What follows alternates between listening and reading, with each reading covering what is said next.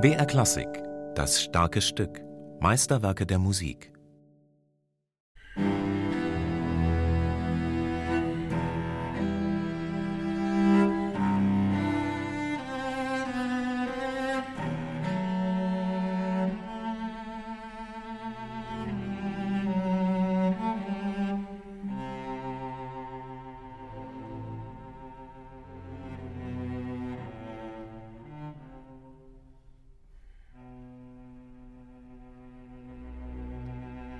Alles Gute und Erfreuliche und Reine und Frische und Liebliche ist weit weg und wird nie mehr wiederkehren. Es liegt ein Schatten über Edward Elgers Leben, 1917 in London. Seine geliebte Frau ist schwer krank, Freunde sterben, es ist Krieg. Er selbst kommt gerade aus dem Krankenhaus. Da schießen ihm diese Töne in den Kopf. Töne, die ihn nie wieder loslassen werden.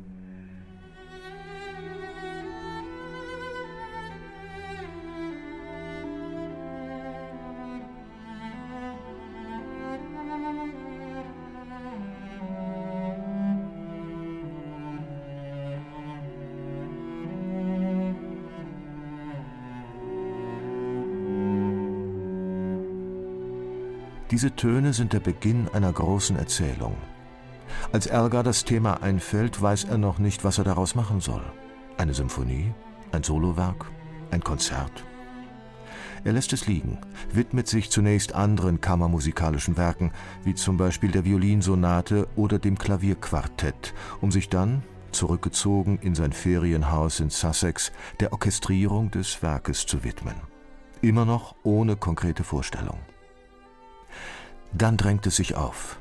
Das Cello, die Hauptperson und klingender Doppelgänger von Elgar selbst. Es erzählt die Geschichte von Edward Elgar. Eine melancholische Geschichte, findet der Cellist Daniel Müller-Schott. Es ist tatsächlich eine ganz große Melancholie, ein Bewusstsein, das gelebte Leben zu spüren und diese Tragik, dieser Tiefsinn, das macht das Konzert für mich zu etwas ganz Besonderem und das wird auch von jedem unmittelbar verstanden.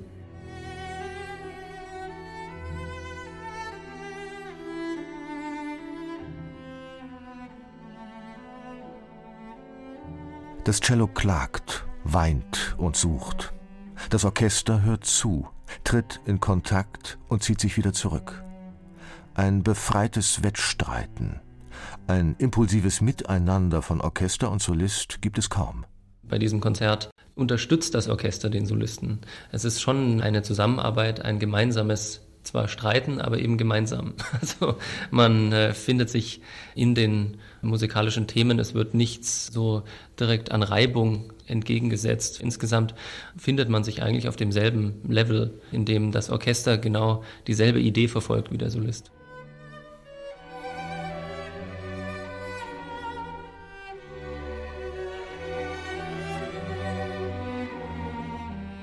Auch wenn sich die Musik aufzuhellen scheint, sie kommt nie ganz ins Licht.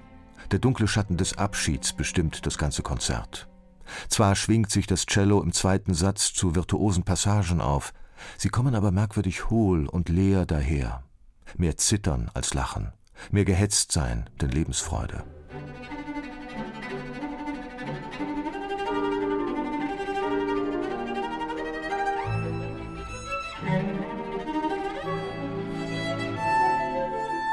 Wie ein trauriges Kind nach einem kurzen Spiel wieder in die eigene Melancholie versinkt, so fällt das Cello im dritten Satz zurück in das Wehklagen und Sehnen. Von sanften, zarten Streicher und wenigen Holzbläserklängen begleitet, singt das Cello ein wehmütiges Lied. Elgar verzichtet auf großes Orchester, zieht sich in kammermusikalische Beschaulichkeit zurück. Ein Spiegel seines eigenen Seelenlebens zu jener Zeit. Während der Arbeit am Cellokonzert hatte sich Elgar nach Worcestershire zurückgezogen, in die Landschaft seiner Kindheit.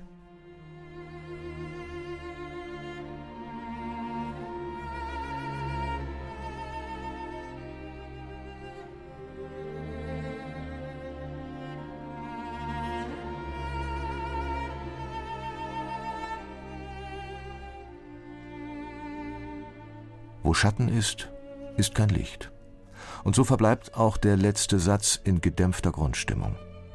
Auch wenn die Musik immer wieder Anlauf nimmt, die Dunkelheit zu durchbrechen. Elgar versucht, das Werk zu steigern, versucht eigentlich so einen Ausweg zu finden aus dieser etwas ja, eben introvertierten, bedrückteren Stimmung. Und es gelingt ihm trotzdem nicht ganz. Diese Resignation kommt doch wieder zurück. Resignation nicht nur im privaten, sondern auch in politischer Hinsicht. Als Ärger dieses Werk schreibt, ist der Erste Weltkrieg in vollem Gange. Die blutigen Schlachten des Jahres 1916 hatten ihn in eine tiefe Schaffenskrise gestürzt. Entsetzt über die Grausamkeiten des Krieges versiegt vorübergehend seine Schaffenskraft, um im Cellokonzert mit voller Kraft neu zu erstehen.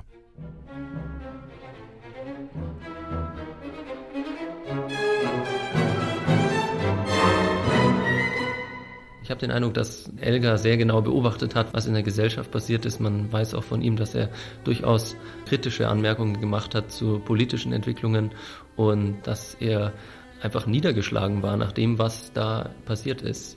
Da hat man in dem Werk eben sehr oft den Eindruck auch, dass dieses Abschiednehmen eben wahnsinnig schwer fällt.